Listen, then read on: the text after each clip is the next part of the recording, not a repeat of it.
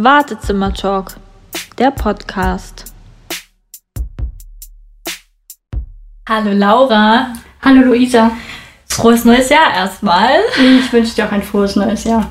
Ja, Jahr 2021. Richtig, und wir starten mit einem neuen Projekt. Ja, stimmt. Schon Folge 2, aber aufgeregt nicht immer noch. Oh ja, ich auch. Aber es ist super spannend und macht super viel Spaß mit dir. Ja, das kann ich nur zurückgeben. Bist du dann gut ins neue Jahr gekommen? Ja, ich denke schon. Also unter den gegebenen Umständen, glaube ich, haben wir es ganz entspannt über die Bühne gebracht. Es war anders als sonst, sagen wir mal so. Wie war es bei euch?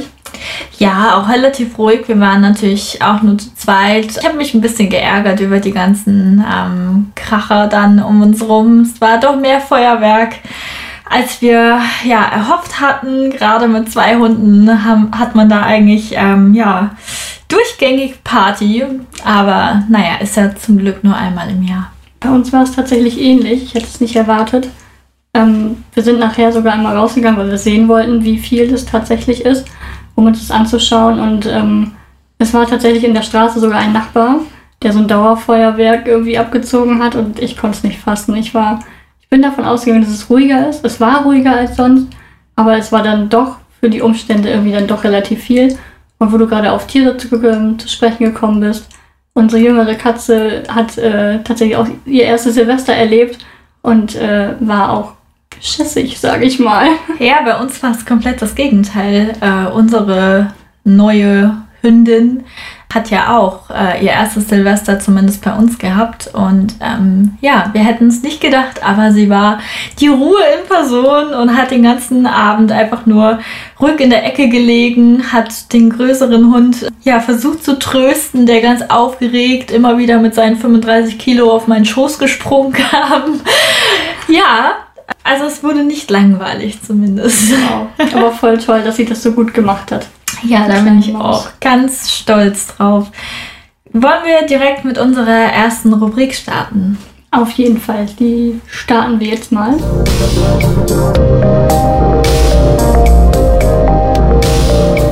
Sag mal. Und Luisa fängt heute an. Genau, das heißt, ich mache heute erstmal wieder so einen wunderschönen äh, Fächer. Ja, ja, die GruppenmotorikerInnen werden es verstehen. So, Laura. Er sieht gut aus. Das kriegen wir hin. Das einmal ziehen. Heute nehme ich mal die linke Seite. Okay, das ist eine, eine kurze und knappe Frage. Ich stelle sie dir einfach mal. Okay. Wie definierst du Erfolg? Oh, wow. das ist natürlich die Frage, ob ich das bei mir, also bei mir selbst ist Erfolg gar nicht so unbedingt an den Job gebunden, wie man es jetzt vielleicht so direkt assoziieren würde.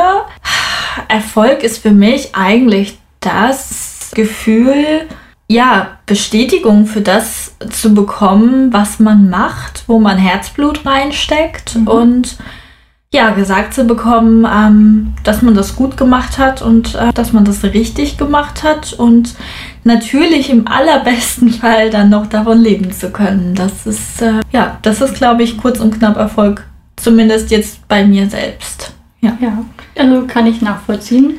Ähm, bei mir, wo du gerade auf den Job zu sprechen gekommen bist, war das tatsächlich früher so. Ich habe Erfolg sehr stark mit dem Job in Verbindung gebracht, mit äh, Ausbildung, nächstes Lebensziel ja. erreichen und solche Sachen. Ähm, das hat sich tatsächlich verändert. Mhm. Und zwar hat es auch so ein bisschen, glaube ich, mit ähm, Dankbarkeit zu tun, dass man, also für mich ist Erfolg heute, wenn ich äh, einen Tag gut hinter mich gebracht habe, mhm. ähm, am Tag viel leisten konnte für, für mich, auch wenn es nur der Haushalt ist tatsächlich, ähm, oder, oder ich Spaß mit Freunden hatte, eine tolle FaceTime-Unterhaltung, irgendwie neuen Input bekommen habe. Ähm, das ist für mich heute Erfolg, ein erfolgreicher, schöner Tag. Das finde ich aber auch super schön, wenn man das so sieht. Mir fällt das, glaube ich, manchmal noch schwer, weil ich immer sehr viel von mir selbst erwarte und fordere. Und ähm, ja, oftmals, glaube ich, auch von der Außenperspektive auf mich selbst gucke und als ja, äh, also wenn eine nicht behinderte Person auf meinen Alltag gucken würde, dann würde sie vielleicht denken, oh Gott, also was macht die schon, ne? Die sitzt viel, die liegt viel. Genau, deshalb fällt mir das, glaube ich, teilweise noch so ein bisschen schwer, aber ich finde das super bemerkenswert, wenn man das bei sich selbst so annehmen kann. Ich schaffe das auch immer öfter, aber eben noch nicht immer. Ja, richtig, ist ein Prozess, denke ich. Wie Ja. gesagt, früher werde ich genauso gedacht.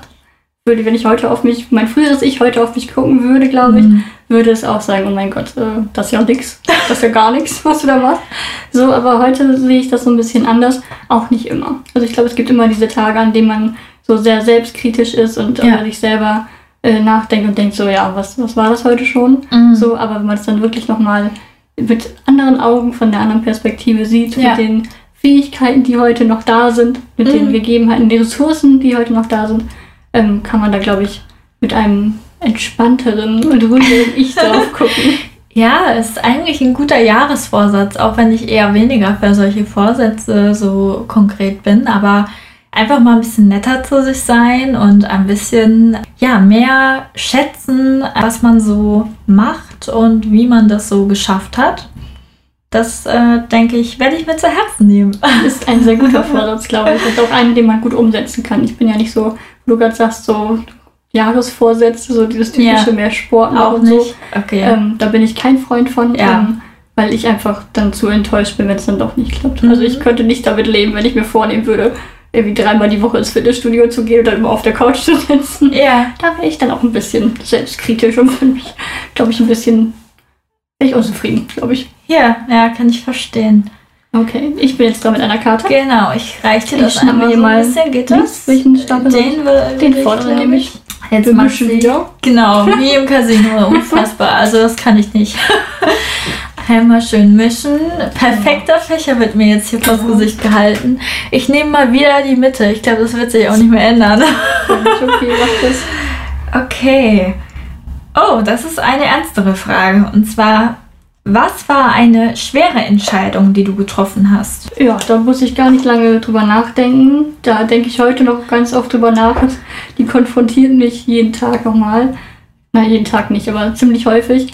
Ähm, die Entscheidung, einen Rollstuhl anzunehmen. Ja, das war cool. meine schwerste, größte Mhm. und auch heute manchmal noch größte Hürde, Entscheidung, wie auch immer man es nennen möchte. Ähm, da stolper ich manchmal noch sehr über mich selbst einfach, Mhm. dass ich da immer noch ein bisschen kritisch auf mein Ich, auf mein neues Und- Ich schaue. Und darf ich fragen, ob das eher so ist, dass du das ähm, ja vor dir selbst noch so ein bisschen entschuldigen musst oder vor anderen? Also so war das tatsächlich. So hat es Mhm. eigentlich angefangen, weil ich. Vor anderen angefangen oder nee, für vor mich, dir vor mir selbst? selbst auch. Okay. Also beides tatsächlich Ja, anfangs. Ne? ja. Ähm, dass ich einfach so dieses mir selbst zugestehen, dass es soweit ist. Mhm. dass es mir leichter fällt, äh, Strecken mit einem Rollstuhl zu bewältigen. Heute ist es tatsächlich ähm, mehr das vor anderen. Das wird auch weniger tatsächlich, es war anfangs auch Mhm. Ja. schwerer. Gibt es eine schöne Anekdote so, wir sind, als ich den Rollstuhl vor zwei Jahren beantragt habe und er dann tatsächlich vor meiner Tür stand und da war, ähm, sind wir tatsächlich äh, etwas weiter weggefahren für die ersten Spaziergänge, Ja. ersten Erfahrungen mit dem Ja. Rollstuhl, weil ich es einfach nicht ertragen konnte, dass mich vielleicht jemand, der mich äh, laufend kennt, Ja. auf einmal im Rollstuhl sitzen sieht. Das kann ich sehr gut verstehen. Also generell dieses Thema kann ich sehr gut verstehen, denn auch bei mir war es so, dass ich erst in der Jugend meinen ersten Rollstuhl bekommen habe. Mm, Man könnte es aus heutiger Sicht vielleicht sogar zu spät nennen, denn ähm, heute gibt es ja selbst für ganz kleine Kinder schon äh, Rollstühle, was ich immer total schön finde zu sehen, weil die da eben auch eine ganz andere Selbstständigkeit dadurch lernen. Absolut, ja. Ja, ich saß tatsächlich als Kind unfassbar lange noch im Kinderwagen. Also ich habe sowieso erst mit drei meine ersten Schritte gemacht und Mhm. saß ewig im Kinderwagen. Und ähm, als das dann so mit, ja, so 13, 14 plötzlich extremer wurde, habe ich dann eben auch einen Rollstuhl bekommen. Und ich kann diesen Kampf total verstehen. Bei mir hat es nur was nur andersrum. Ich muss das erstmal gar nicht vor mir selbst verteidigen, sondern immer erstmal vor anderen, Mhm. weil ich auch im eigenen Umfeld ja viel Ableismus erfahren habe, viel ähm, ja viele Sprüche wie ja du konntest doch gerade noch laufen und du kannst ja jetzt auch noch ein paar Schritte gehen. Ähm, warum musst du dich da jetzt hinsetzen? Für andere war es immer so ein bisschen wie so ein Schritt zurück und wie so ein Aufgeben. Und für mich selbst war es komplett das Gegenteil. Für mich war es total befreiend, mich endlich ähm, fortbewegen zu können, ohne, wir hatten es letztes Mal schon, diese Ressourcen anzukratzen, Mhm. die ich eben so habe. Also ohne sagen zu müssen, okay, wenn ich da hinlaufe, dann kann ich dort aber gar nichts mehr tun. Also einfach die Energie, die ich hatte, viel besser zu nutzen. Und das wurde mir so ein bisschen kaputt gemacht von meinem Umfeld tatsächlich. Und das so massiv, dass mir wirklich ja auch gesagt wurde, dass es peinlich ist, ähm, mit mir unterwegs zu sein in dem Rollstuhl, dass der Rollstuhl irgendwann im Keller gelandet ist und ich es dann doch wieder ohne versucht habe. Das natürlich nur so mit mäßigem Erfolg und ich auch erst, ja, ich glaube, vorletztes Jahr dann wieder den Rollstuhl in mein Leben lassen konnte, als es wirklich, wirklich nicht mehr Mhm. ging. Und ähm, auch da musste ich ihn dann zum ersten Mal vor mir selbst verteidigen, weil ich diese ganzen Stimmen eben nach wie vor im Kopf habe, die mich damals eben so geprägt haben. Ja, total verinnerlicht, dieses schlechte Gewissen vor allem Genau. selbst irgendwie. Ne? Ja. Also ich äh, kann das gut nachvollziehen. Wie gesagt, ich habe es mir selber, hört sich blöd an, mir selber nicht gegönnt, irgendwie so, Mhm. weil ich auch genauso gedacht habe, wie Genau, mir wie genau. andere begegnet sind. So, du kannst ja noch gehen. Genau. So, du bist nicht zu 100% darauf angewiesen, ähm, aber habe dafür auch viel Energie äh, in Kauf, also viel Energieverlust in Kauf genommen. Ähm, ja, wie ich beim letzten Mal ja schon gesagt habe, so vom Auto in, die, in den, ins Geschäft rein und ich hätte erstmal eine Pause gebraucht zum Genau. Beispiel. Habe mich dann irgendwie da durchgekämpft. Das Gangbild hat natürlich super gelitten darunter. Mhm. Das sah natürlich immer, ich sage jetzt mal, ganz offen beschissener aus. So. Mhm. Wahrscheinlich noch schlimmer als die Blicke, die man da bekommt, waren wahrscheinlich noch schlimmer als die Blicke, die man bekommt, als wenn man im Rollstuhl auftaucht als junge Frau. Ja. Aber das habe ich da absolut in Kauf genommen, weil ich gedacht habe, nein, der steht dir noch nicht zu. Mhm. Das ist ein langer Prozess. Das kenne ich so gut, weil mir das eben auch teilweise von Außenstehenden gesagt wurde. Ja. Also dir steht Du hast das es ja nicht ins zu. Gesicht gesagt bekommen. Genau, du bist doch gar nicht querschnittsgelähmt. Ja, so. Und das ist tatsächlich, um mal so einen Fachbegriff in den Raum zu werfen, ein verinnerlichter Ableismus. Ja. Ähm, was Ableismus genau ist, können wir vielleicht nochmal irgendwann an anderer Stelle Das ist genau groß, das ist eine neue Folge. auseinanderklamüsern. Ihr könnt euch natürlich auch selbst belesen. Ähm, aber das ist eigentlich so das Paradebeispiel dafür. Ja. Aber Wahnsinn, was so Stimmen oder Meinungen anderer mit einem machen können, wie er das Ja. einen beeinflusst einfach, Ja. ne? gerade als junger Mensch. auch, Genau, ne? gerade so in der Jugend, wo Ja. man selbst irgendwie nicht anecken will oder ne, oder mit sich selbst nicht im Reinen ist. Ja, ist so ist eher. Zeit ja auch Pubertät wahrscheinlich. Ne? Genau, Ja. genau. Wahnsinn. Ja, gut. Wir haben uns heute wieder ein Thema für euch überlegt. Es ist vielleicht ein Thema, was den meisten von uns ja, ähm, aus den Ohren herauskommt. Und zwar geht es um die Situation, in der wir uns ja schon seit fast einem Jahr mittlerweile Wahnsinn, ne?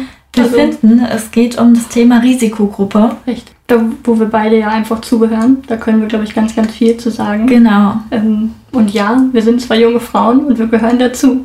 Ich glaube, das ist auch ein genau. ganz wichtiger das, Punkt. Das war, glaube ich, gerade am Anfang von dem ersten Lockdown so unfassbar wichtig, erstmal darauf aufmerksam zu machen, zu sagen, hallo, es sind nicht nur 80-jährige Menschen, es sind eben auch junge Menschen, ähm, die sich jetzt irgendwie zunehmend ähm, einigeln müssen. Und ja, vorab ähm, erklärt das natürlich auch, warum wir uns hier überhaupt zusammentreffen. Richtig, das ist, glaube ich, ganz wichtig zu sagen, weil wir sitzen uns gegenüber. Genau. Und äh, wir sind, wir haben das letzte Mal schon benutzt, den Hashtag, wir sind Quarantäne-Queens. Wir sitzen beide in einer selbsternannten oder selbst, wie nennt es? Selbst Ja, auferlegten, selbst auferlegt. selbst auferlegten äh, Quarantäne ähm, aus Schutz einfach oder aus Schutz für uns selbst, Ja.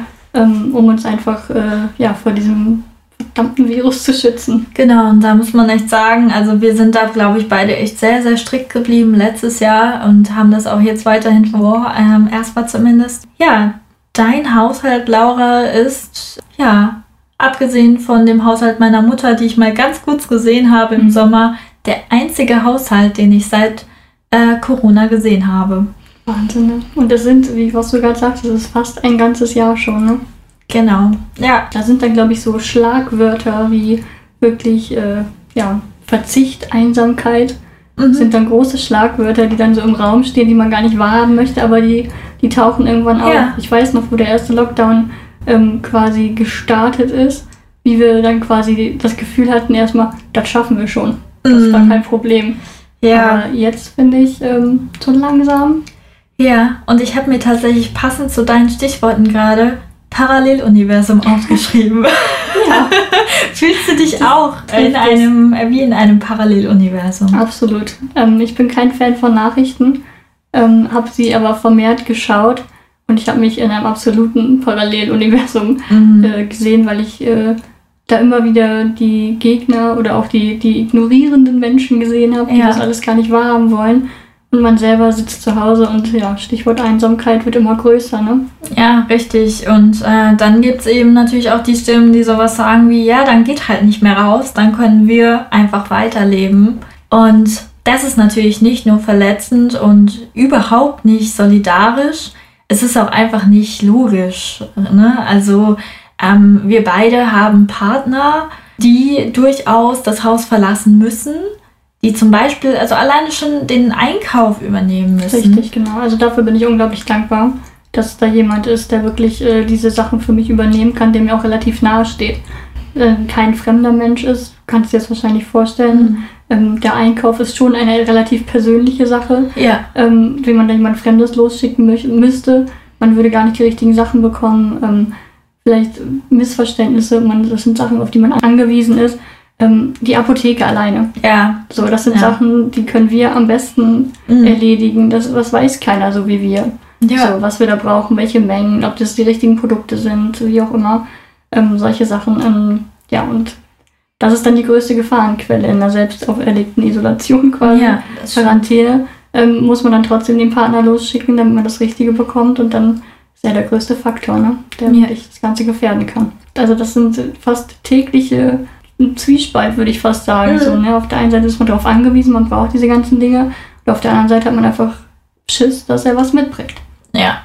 Ja, und genau da ist dann eben der Punkt, dass es dann doch wieder der Kontakt zur Außenwelt, sage ich jetzt mal ganz, ähm, ja. Und genau da ähm, hängt es dann eben, wenn jetzt ähm, mehr Menschen ohne Maske zum Beispiel einkaufen gehen oder ähm, wenn ja viele Leute angesteckt durch die Gegend wandeln, dann ähm, bleibt das am Ende vielleicht doch nicht aus, dass ähm, unsere Partner sich äh, anstecken, das mit nach Hause nehmen und dann haben wir uns isoliert.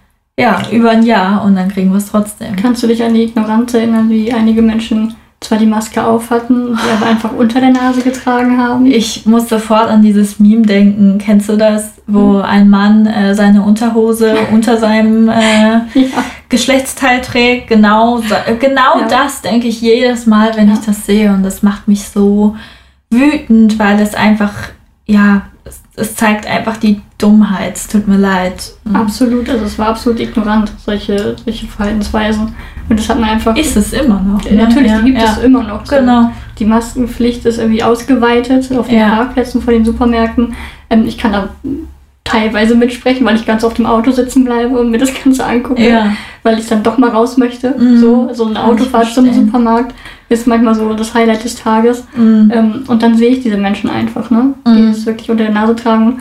Da fragt man sich dann, ja, was stimmt mit euch Mhm, nicht? Habt ihr ja. immer noch nicht verstanden? Oder man muss natürlich auch mal zum Arzt. Also Ja. äh, ich kann nur für mich sprechen, aber ich hatte letztes Jahr allein zwei Operationen. Da sieht man zwangsläufig dann doch wieder die Menschen, die irgendwie im Krankenhaus rumlaufen, im Wartezimmer sitzen. Und ähm, ich weiß noch wirklich, ich war einmal beim, oh, wie nennt sich das, Bereitschaftsärztlicher Dienst. Mhm.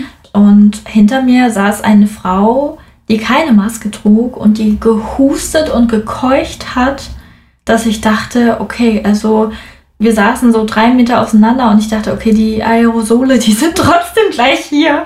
Und mein Mann hat auch schon rübergeguckt, total genervt. Und irgendwann habe ich echt meinen Mut zusammengenommen, habe mich umgedreht und habe gesagt, Entschuldigung, aber Sie müssen, gerade wenn Sie so husten, diese Maske tragen. Das ist wichtig.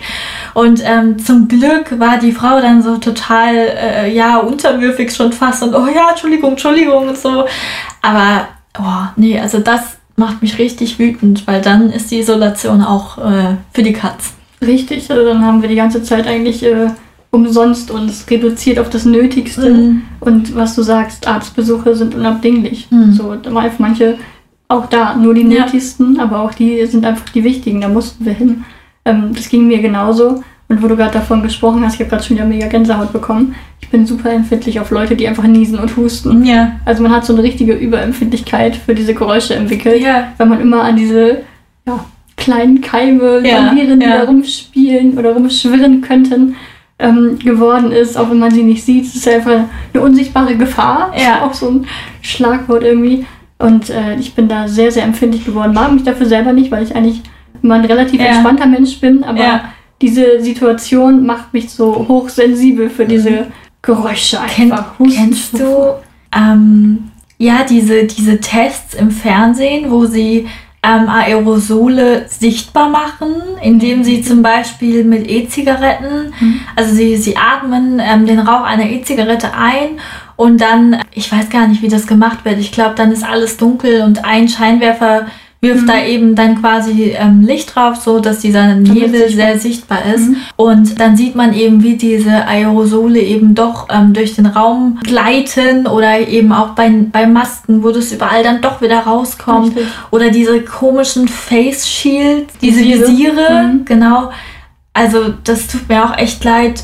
Aber das, also diese Visiere finde ich auch, oder es gibt ja auch ein Visier nur für den Mund. Hast du das mal gesehen? Ja, aber das ist ja auch überall offen, auch die kommen ja überall Das raus. ist, ne? das ist eigentlich eine Verhöhnung der Maßnahmen, meiner Meinung nach. Absolut. Und ja, genau. glaube, die Visiere sind auch verboten, oder? Gibt es die noch? Trägt Ich glaube, noch? die gibt es noch bei Shopping Queen, werden die benutzt. Also, ja klar, also, Also- ich habe auch gesehen. ja, nee, also Stimmt. das ist echt eine Sache, wo ich sagen muss. Ja, harter Tobak und äh, sobald ich irgendwie sowas sehe, muss ich an diese Aerosole denken, die dann wie in diesem Bericht so sichtbar um diese Person rumfleuchten. Es ist ja auch so. Ich meine, der Mensch beim Atmen, beim Sprechen, Singen, Ja. überall atmen wir aus und wir wissen ja gar nicht, wie weit das Volumen, wie weit Ja. das so aus uns rausschießt. So, das sichtbar zu machen, ist vielleicht auch mal sehr veranschaulicht für Menschen, die Mhm. das nicht wahrhaben wollen. Ich bin jetzt echt noch äh, empfindlicher ähm, als Ja. äh, vor, diesen, vor diesen Filmen oder Dokumentationen. Wobei du mich jetzt neugierig gemacht hast, ich werde es mir wahrscheinlich auch angucken. Ja, das ist wirklich wichtig ähm, zu sehen und ich glaube, das sollte auch jeder, der das irgendwie verharmlost, mal sehen. Ja. Ne? Ähm, aber, oh, nee, also das, das war echt eine Sache, sieht man öfter mal im Fernsehen. Das ähm, habe ich, hat sich wirklich eingebrannt in meinem Kopf. Das sind aber richtig so Risikogruppengedanken. Ne? Ich weiß Ja. gar nicht, ob sich Menschen, die damit gar nicht auseinandersetzen, Mhm. das überhaupt alles so, so wahrhaben möchten. Ich, du bist vorhin nochmal drauf äh, gekommen und hast gesagt, es sind nicht nur die über 80-Jährigen, die Ja. zur Risikogruppe gehören. Ich fand es auch so ähm, krass, dass es den Menschen einfach so visualisiert werden musste. Stellt euch vor, als wäre eure Oma euer Opa. Genau. Das musste ihnen unbedingt äh, so gesagt werden. Ja. Ähm, du hast auch gerade von einem veranschaulichten ähm, Bild mit diesem, mit diesem Qualm gesprochen. Genau. Ähm, ich finde es einfach so krass, dass das ist Kindergarten live, ne? Mhm. Dass es so denen einfach so aufgezeigt werden muss. Es könnte deine Oma sein, dein Opa sein. Ähm, schaut euch an, es ist der Qualm, der und du trotzdem es rauskommt. wissen, du hast im Kindergarten gearbeitet, Ja. ne? Oder arbeitest Ja, es, es sollte reichen, es ist zu Ja. sagen, aber die Menschen wollen es einfach nicht wahrhaben. Und äh, ja, das ist, vielleicht äh, finden wir zu wenig statt. Ja, das definitiv, das denke ich auch. Ähm, ich finde aber auch, dass diese Vorerkrankung ja dann oft so als Grund der Entbehrlichkeit ausgelegt wird. Ist dir Mhm. das auch schon aufgefallen, wie oft die Leute sagen, ja, da sind wieder fünf gestorben. Ja gut, die waren aber auch vorerkrankt. Ja, genau, Und- kenne ich. ich verstehe den Gedanken total, das so zu sagen, ne? aber ähm, es klingt, als wären wir einfach, ja, als, als wären wir eh näher am Tod und als, als ähm, wäre das viel dramatischer, wenn irgendwie ein ähm, nicht vorerkrankter Mensch stirbt, als jemand, der erkrankt ist. Aber es ist wieder so ein Beruhigungsargument für einen gesunden Mensch. Richtig. Das kann Und dir auch nicht das passieren, du bist gesund. ist purer Evilismus. Absolut. Wahnsinn, ja. Also das- ich glaube, wir könnten über die Risikogruppe, über unsere Erfahrung unendlich lange sprechen. Ja. Ich äh, habe mir auch nochmal so ein paar, wir haben uns ja Stichpunkte gemacht, das können wir ruhig sagen, wenn wir nichts vergessen. Ähm, einfach so, so ein paar, diese Schlagwörter, einfach ähm, Respekt, Toleranz, Akzeptanz, Solidarität, sind alles so, so Wörter, die immer so durch die Medien Mhm. gegangen sind. Ja. Aber ich hatte das Gefühl, die sind gar nicht ernst genommen worden. Es So. wurde so lang irgendwie ähm, geteilt, wie es irgendwie neu und cool war, irgendwie ein Selfie mit einer Maske zu machen und den genau. Hashtag wir bleiben zu Hause.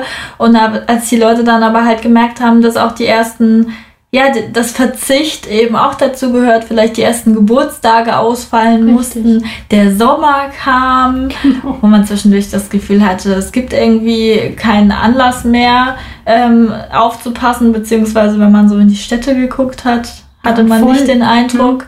Ähm, wir hatten keine Pause, würde ich sagen, oder?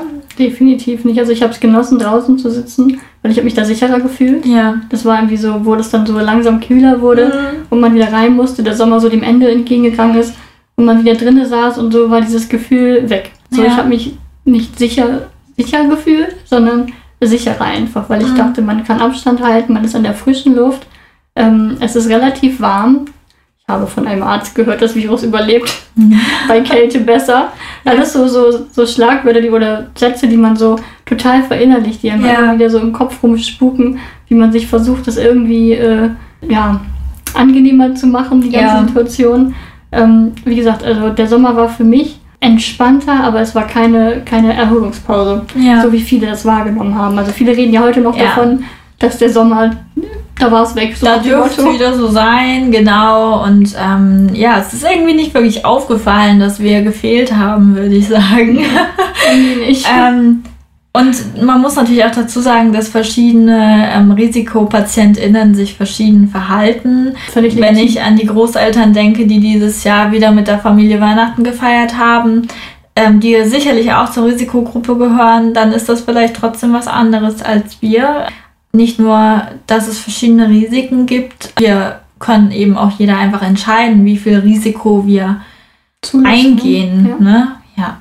Das ist, glaube ich, auch eine ganz, äh, ganz wichtige Argumentation, dass Risikogruppe nicht und auch junge Risikogruppe Mhm. nicht gleich junge Risikogruppe ist, sondern dass wirklich jeder da für sich wirklich entscheiden muss, wie viel Risiko gehe Genau. ich ein, wie viel traue ich mir zu, wie viel kann ich mit mir selbst vereinbaren Mhm. auch. Ne? Also jeder ist Ja. da una- unterschiedlich empfindlich auch, glaube ja, und jeder kennt seinen eigenen Körper schätzungsweise auch am besten. Gerade von chronisch kranken Menschen kann man das, denke ich mal, sagen. Egal, ob auch die gleiche Diagnose. Es ist, äh, bei jedem ist es einfach anders und jeder darf auch ähm, selbst entscheiden, welches Risiko er eben tragen ich. kann. Also für mich äh, waren am Anfang auch ganz wichtig so die Meinung von Ärzten. Ich habe die alle bombardiert und gefragt, ähm, wie, wie soll ich mich verhalten, wie gefährlich ist es wirklich. Das war so wirklich kurz, nachdem ich gehört habe, ich bin zu Hause einfach Ja. und äh, kann nicht mehr meinem Job nachgehen. Ähm, und da ist mir dann relativ schnell klar geworden, dass es einfach nicht einzuschätzen ist, also von Genau. Ärzten nicht. Und ähm, so habe ich dann auch, bin ich offener gewesen dafür, auch wenn Leute, die zur Risikogruppe gehört haben, einfach ein anderes Risiko eingegangen Ja. sind als ich. Ich glaube, da ist wieder Toleranz das große Ja. Wort. Da muss man einfach sehen, dass es jeder für sich, wie gesagt, einschätzen muss. Das muss man noch dazu sagen. Wir haben beide ähm, ja unsere Berufe bzw. Ausbildungen ja von Corona an irgendwie versucht ähm, ja nach Hause zu verlegen. Wie war das bei dir so? Bei mir war das relativ äh, ja, schwierig, würde ich mal sagen, weil ich äh, bin Erzieherin in einer Kindertagesstätte. Und äh, das ist kein Bürojob, sondern ein Job am Menschen. Mhm. Ähm, da ins Homeoffice zu gehen, ist jetzt nicht üblich und auch nicht unbedingt möglich. Ähm, mein Arbeitgeber ermöglicht mir das seit dem ersten Lockdown. Ähm, da bin ich unglaublich dankbar für. Ich mache jetzt halt viel, das nennt sich bei uns in, der, in dem Bereich Vorbereitung. Ja. Ich äh, bereite im Hintergrund vor, bereite nach. Ähm, aktuell pflege ich unsere Kinderbibliothek, Kinderbücherbibliothek ein. Ähm, das ist im Moment mein Job und wie gesagt, ich bin unglaublich dankbar, weil auch viele Menschen, äh, die zur Risikogruppe gehört haben, einfach in der Zeit ihren Job verloren haben. Das Richtig. darf man einfach nicht vergessen. Ja. Es sind nicht nur Betriebe pleite gegangen, sondern einfach haben Menschen, die nicht mehr irgendwie, natürlich haben auch Menschen mit Ja. Behinderung äh, Menschenkontakt, äh, Mhm. Kundenkontakt. Und äh, die konnten dann halt aufgrund ihrer Erkrankung vielleicht auch den Job nicht mehr ausführen, sind dann nicht mehr haltbar gewesen Ja. für den Betrieb und sind dann auch einfach entlassen worden, gekündigt worden. Das darf man nicht vergessen. Da bin ich unglaublich dankbar und äh, ja, solange wie es möglich ist, werde ich auch noch so machen. Mhm. Das ist der Stand bei mir. Wie war es bei dir? Ja, ähm, bei mir war es eher so, dass ich ja so ein bisschen erstmal äh, nach Hause geschickt wurde. mhm. ähm, wie wir alle. Es war einfach, ähm, ja, ich weiß gar nicht, kurz vor dem ersten Lockdown. Ja, auf jeden Fall Mitte März so, äh, dass es dann hieß, okay, der Unterricht muss jetzt kurzfristig erstmal von zu Hause stattfinden und das war für mich erstmal total surreal und komisch, weil ich nicht ähm, bewusst mitbekommen hatte, dass das so nah ist schon alles. Man hat es immer gehört, die ersten Fälle dort, da, in mhm. Deutschland. Aber dass es dann plötzlich so ernst ist, dass man irgendwie von zu Hause arbeiten muss, das war dann schon erstmal krass. Ja, für alle, die es vergessen haben, ich bin ähm, Auszubildende in einer Berufsschule für Logopädie. Und ähm, gerade da ist es halt eigentlich wichtig, am Menschen zu arbeiten. Ne? Also LogopädInnen müssen einfach eigentlich den Menschen, den sie behandeln, ins Gesicht gucken, eventuell auch ähm, den Menschen berühren. Das äh, fällt natürlich alles weg. Und ähm, ja, es war so, dass wir erstmal alle nach Hause geschickt wurden und irgendwann ähm, hieß es dann, die Klasse wird quasi gesplittet und immer eine Hälfte der Klasse darf wieder, äh, ich glaube, eine Woche in die Schule kommen und dann wird gewechselt und die anderen dürfen dann halt per Homeschooling zugeschaltet sein. Das war auch noch in Ordnung, aber dann so zum Ende hin, wo dann äh, ja plötzlich ähm, alle Menschen wieder mit Abstand und Maske irgendwie da sein durften und man selbst aber weiterhin zugeschaltet war, da war es schon wirklich unfassbar hart. Ich hatte oft das Gefühl, ich komme einfach überhaupt nicht mehr mit. Man mhm. saß manchmal, ja, sechs bis acht Stunden vom PC und es war wirklich manchmal kaum auszuhalten, weil man nur noch abgeschweift ist. Ja, also es war nicht einfach, gerade weil viele, viele Gruppenarbeiten bei mhm. uns gemacht werden. Das ist schwierig so natürlich mit Und ne? genau, das ist einfach alles super ähm, schwierig schon vor Ort bestimmt, aber dann eben von zu Hause aus dann zugeschaltet zu sein. Ich, ich weiß nicht, wie oft ich den Satz, äh, ihr Mikrofon ist aus oder äh, ja. sie, müssen, sie müssen mal bitte vor die Kamera kommen gesagt habe.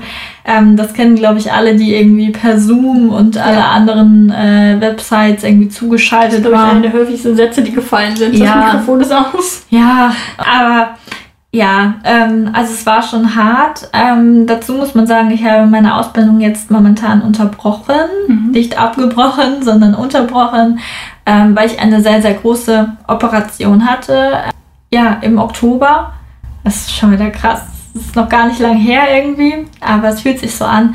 Es war auf jeden Fall eine sehr, sehr große Wirbelsäulenoperation, mhm. weshalb ich ein Jahr unterbrechen musste. Und auch da muss man sagen, hat Corona voll zugehauen, denn ich hatte zwar schon damit gerechnet, aber es war trotzdem krass, als ähm, mein Mann mich an der Pforte abgeben musste. Ja.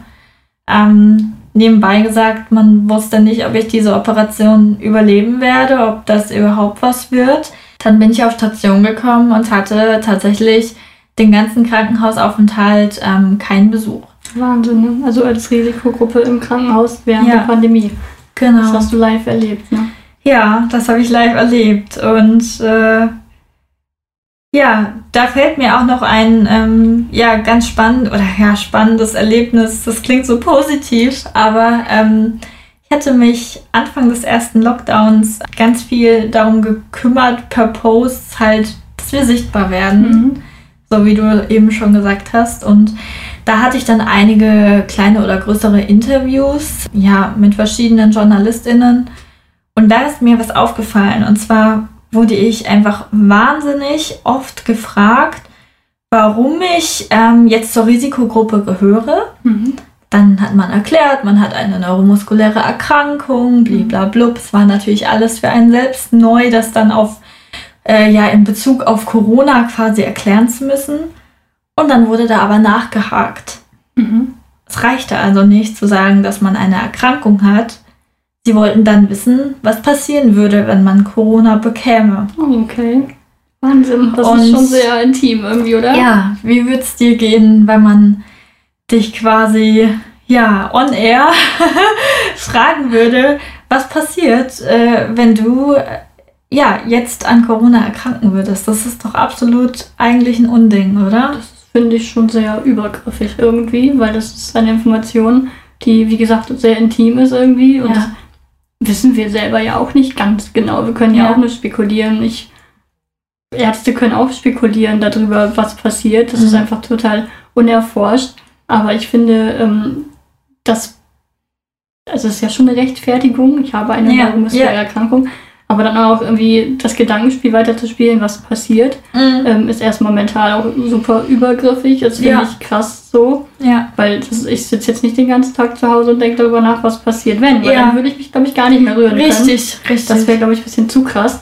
Ähm, ich bin nicht in die Situation gekommen, wie du, das on-air sagen zu müssen.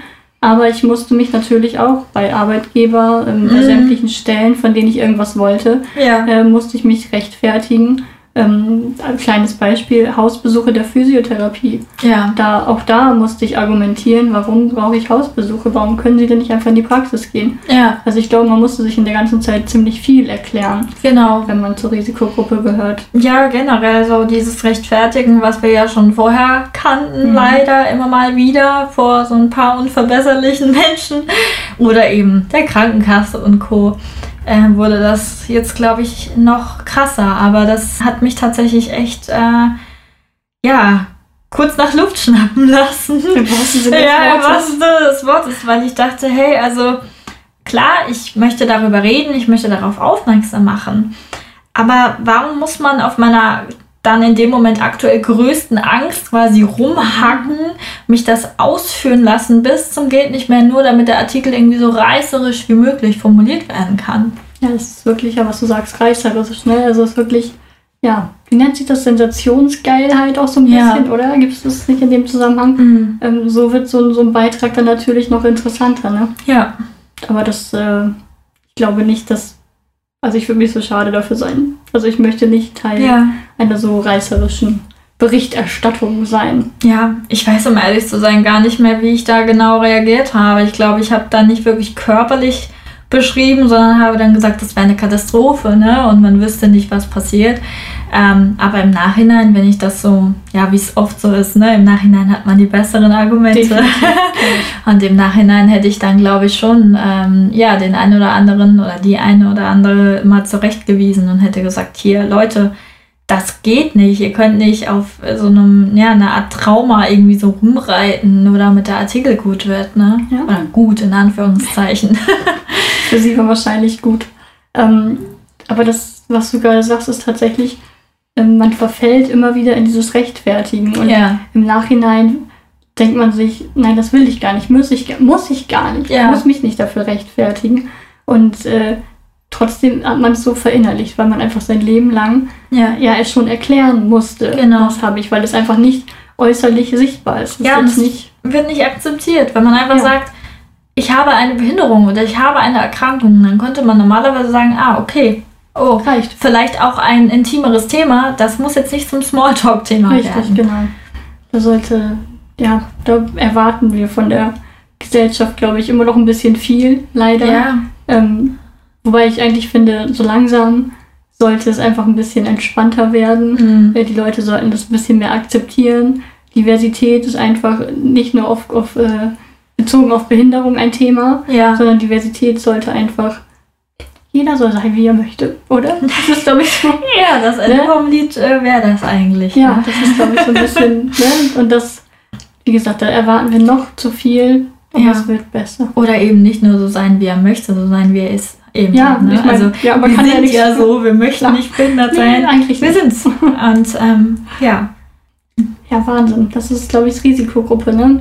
Ich glaube, wir können noch endlos Beispiele bringen. Ja, lass uns hoffen, dass ähm, das alles so langsam ähm, ja jetzt wieder besser wird. Jetzt, wo der Impfstoff dann ja doch Richtig, da ist. richtig auch sehr brandaktuelles Thema Ja. tatsächlich.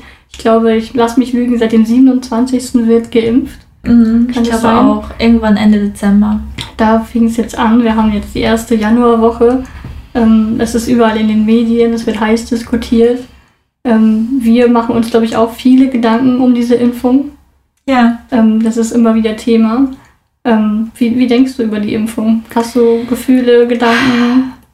ich Hoffnung? äh, reiße jetzt gerade meinen Ärmel hoch und sag los, mach. also ich ähm, bin sofort am Start. Aber ja, ähm, ich kann ja ab und zu verstehen, warum Menschen da ähm, ja, skeptisch sind. Bei manchen verstehe ich es gar nicht. Also so Impfgegner generell es tut mir leid, ich will jetzt auch keine äh, Nachrichten bekommen, die mir sagen, warum man sich nicht impfen lassen sollte. Tut mir leid, ist nicht mein, nicht mein Business und ist nicht mein, also nein, einfach, da bin ich, Nein. da bin ich einfach, das ist auch keine Solidarität. Ähm, ne? Also wenn man sich impfen kann, weil man nicht krank ist zum Beispiel, Richtig. dann sollte man das tun, alleine um diese Herdenimmunität aufrechtzuerhalten und um Leute zu schützen, die sich nicht impfen lassen dürfen. Ähm, Da gibt es genug von. Ich weiß Ja, nicht, also genau. nur als einmal in den Raum geworfen, Krebserkrankte, die gerade eine Chemo hinter sich haben. Ja, Die, die haben gar nicht die Möglichkeit, gar Zum nicht die Wahl, Beispiel. sich impfen lassen zu können. Ne? Genau. Und ähm, von daher, also was den Corona-Impfstoff angeht, ähm, habe ich jetzt persönlich, ja, natürlich hat man so ein bisschen Bedenken, weil es neu ist, aber jetzt nicht so große, dass ich sage, das ähm, würde für mich jetzt nicht in Frage kommen. Wie ist es bei dir? Ja, da gehen unsere Meinungen tatsächlich, was heißt Meinung? Unsere Gefühle, glaube ich, ein Mhm. bisschen auseinander. Ja. Ähm, tatsächlich ist es bei mir so, ich habe mich nicht mal gegen die Grippe impfen lassen. Ja. Noch nie. Ähm, muss dazu sagen, dass ich eigentlich mein Immunsystem, da bin ich relativ stolz drauf, muss ich sagen, dass ich da eigentlich relativ gut aufgestellt bin. Hat auch so ein bisschen was mit meinem Job zu tun. Da ist man irgendwie so ein bisschen abgehärtet durch die Schnoddernasen im Kindergarten. Das mal jetzt mal so salopp daher gesagt. Ähm, Nebenwirkungen sind für mich einfach ein großes Thema. Ähm, viele Impfstoffe sind einfach schon jahrelang erprobt und da ist man einfach geimpft worden, auch als Kind. Also ich bin nicht als Impfgegner erzogen worden. Ich habe keine, keine, ähm, keine gegenteiligen Meinungen. Aber ähm, dieser Impfstoff macht mir ein bisschen Sorgen, weil er halt noch so frisch ist. Und ähm, was mir im Hinterkopf einfach immer wieder spukt, ist, dass mir Ärzte gesagt haben, stehen Sie bitte nicht in der ersten Reihe, wenn die Spritze rumgeht. So, als- ja, klar, dann ist das eine krasse Aussage. Ne? Richtig, genau. Und das, wie gesagt, das sind so Sätze und Gedanken, die einem immer wieder durch den Kopf schießen, auch gerade wenn man zur Risikogruppe gehört. Eigentlich bin ich grundlegend dankbar für diesen Impfstoff, dass er einfach da ist, dass es ihn gibt, dass er auch so schnell da ist. Ähm, ich freue mich auf die Herdenimmunität tatsächlich. Mhm. Ähm, ich weiß es noch nicht. Ich kann, also, ich schiebe meinen Arm noch nicht, äh, mein Arm, mein Ärmel, mein Arm noch nicht hoch, mein Ärmel noch nicht hoch Ja, ähm, noch etwas zögerlich, sagen wir mal so. Mhm. Äh, es geht in die richtige Richtung, aber noch schiebe ich den etwas zögerlich hoch. Das sind so meine Gedanken zum Impfstoff tatsächlich. Ja, kann ich also total nachvollziehen, dass du so denkst, gerade wenn du so eine klare Aussage bekommst von einem Arzt, Ja. ähm, dann ist das definitiv völlig ähm, ja, verständlich, Nachvollziehbar, denke ich. nachvollziehbar und dann hoffe ich einfach ganz fest, dass es vielleicht irgendwann noch ja, der, der Impfstoff vielleicht so sicher und gut ist, ähm, dass du vielleicht auch irgendwann doch geimpft werden darfst oder eben einfach ja, eine Herdenimmunität da Richtig. ist. Und dafür müssen die lieben Menschen sich schön alle brav impfen lassen, Genau. die zumindest können. Richtig. Also wo halt keine grundlegenden Gründe dagegen sprechen, sagen wir mal so. Ja. Ähm, ja, ich, wie gesagt, großer Faktor Zeit einfach. Mhm. Und übrigens, nein, ähm, Bill Gates ist keine Ausrede. Wenn man das Grund. vielleicht so abschließend sagen kann. Definitiv, da bin ich voll deiner Meinung. Da sind wir Ja. wieder d'accord. Ja, Laura, ich weiß nicht, hast du noch was zum Thema Risikogruppe? Mm, nein. Dann ähm, denke ich, können wir unsere ja, neue Rubrik ähm, einläuten. Wir starten schon direkt mit der zweiten Rubrik. Ja.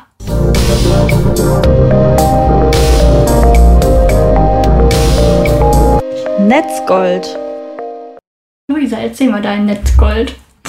Ja, ähm, also in dieser Kategorie werden wir ja euch immer mal wieder ein paar Sachen im Internet empfehlen, die wir einfach persönlich irgendwie gut fanden, die uns bereichert haben. Ja, sei es jetzt ähm, eine ganze Seite, sei es ein Account oder ein Post. Ich bin heute hier auf Instagram unterwegs und ähm, mein Account des Tages heißt Erklär mir mal kennen wahrscheinlich einige von euch schon, wenn nicht, ähm, unbedingt folgen. Und da ähm, ja, bin ich besonders darauf gekommen, weil ich jetzt ähm, ja, die aktuellen Posts super spannend fand. Da geht es um das Othering. Und hier geht es tatsächlich dabei, dass eine große Gruppe Menschen, wenn ich das richtig verstanden habe, auf eine marginalisierte Gruppe ähm, herabschaut, ja, quasi stigmatisiert. Hier steht ähm, direkt, wenn ich einmal rüber swipe, ähm, die Reduktion, der die andere wird auf wenige vermeintlich typische Eigenschaften reduziert,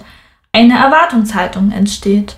Und da sind wir ja so ein bisschen auch wieder bei unserer ersten Folge, wo wir euch erklärt haben, dass es bei behinderten Menschen auch sehr oft der Fall ist. Mhm. Ähm, ja, dass wir ja eigentlich immer nur als der eine Stereotyp existieren, zumindest in den Köpfen vieler Menschen. Und da fand ich es einfach super spannend, ähm, ja, einen Begriff dazu eben auch zu lernen. Und ja, also auf jeden Fall kann ich die ähm, sehr empfehlen. Erklär mir mal auf Instagram. Finde ich gut, folge ich auch. Bin Ja. ich voll dabei. Wie sieht's bei dir aus? Ich bin ein bisschen weiter zurückgegangen und habe äh, mir einen Account rausgesucht, auch von Instagram, der mir sehr gut durch die, äh, ja, durch meine Selbstisolation geholfen hat, sage ich mal. Und zwar ähm, heißt der Instagram-Account Soul and Pepper. Das ist eine ganz süße kleine Familie mit Mama, Papa, kleinem Sohn, der übrigens Solly heißt. Richtig cool. Und einem Hund, Pepper. Äh, große Dogge, so groß wie der kleine Junge. Oh. Richtig niedlich. Und äh, die haben vor ein paar Jahren sich ein, ein Wohnmobil, ein Van quasi gekauft und haben, äh, oder ja, teilen auf Instagram eigentlich ihr Vanlife. Und äh, die sind äh, vor Pandemiezeiten noch äh, lustig durch die Gegend gefahren und haben sich aber jetzt in der Zeit auch zurückgezogen und haben, äh, ja, nach dem Sommer waren sie in äh, Portugal zum Beispiel. Das war ungefähr die Zeit, wo ich angefangen habe, äh, denen zu folgen, wo ich sie gefunden habe. Und ähm, wie gesagt, was mir da sehr geholfen hat, ist einfach, die waren am Meer, die haben zwischendurch mal das Meeresrauschen geteilt, Ja. ähm, haben unglaublich tolle Bilder. Ähm, die Mutter ist gerade schwanger mit dem zweiten Kind und äh, man konnte so ein bisschen so die Reise mitverfolgen durch, äh, ja, durch Portugal, durch, durch äh, deren ähm, Alltag, so ein bisschen, der auch von der Pandemie geprägt ist natürlich. Äh, viele Plätze, Stellplätze waren zu, wo sie einfach nicht mehr äh, so reisen konnten, wie sie wollen. Aber mir hat, wie gesagt, sehr geholfen, einfach diese tollen Bilder vom Meer, von Freiheit Ja, zu sehen, die mir gefehlt hat. Gerade wenn man dann irgendwie die eigenen vier Wände nur um sich herum hat. Richtig, genau. Und äh, wie gesagt, auch weiterhin sind die folgenswert. Ähm, wie gesagt, das zweite Kind kommt jetzt auch immer super spannend. Und ähm, ja, macht auch wirklich sehr viel Spaß. Also die sind sehr lustig, auch sehr humorvoll, die Ja, zwei. schaue ich mir auch mal an. Ja, schau mal vorbei. Ja, das wäre es dann irgendwie heute schon wieder gewesen, oder? Richtig. Ja, dann äh, bleibt eigentlich nur noch zu sagen, folgt uns auf eurem Streaming-Anbieter, über den ihr uns gerade hört und folgt uns gerne auch auf Instagram unter Wartezimmer-Talk, gerne aber auch unseren jeweiligen Accounts It's me, Laura. und Luisa Laudace. Äh, ja, teilt gerne diese Folge, erzählt euren FreundInnen davon oder zeigt uns in eurer eigenen Story, wie ihr diesen Podcast gerade hört. Das äh, würde uns total freuen. Oh ja, das würde mich sehr freuen. ja, dann äh, hören wir uns schon wieder nächste Woche, oder? Richtig, genau. Dann sage ich Tschüss, liebe Luisa. Ciao, Laura.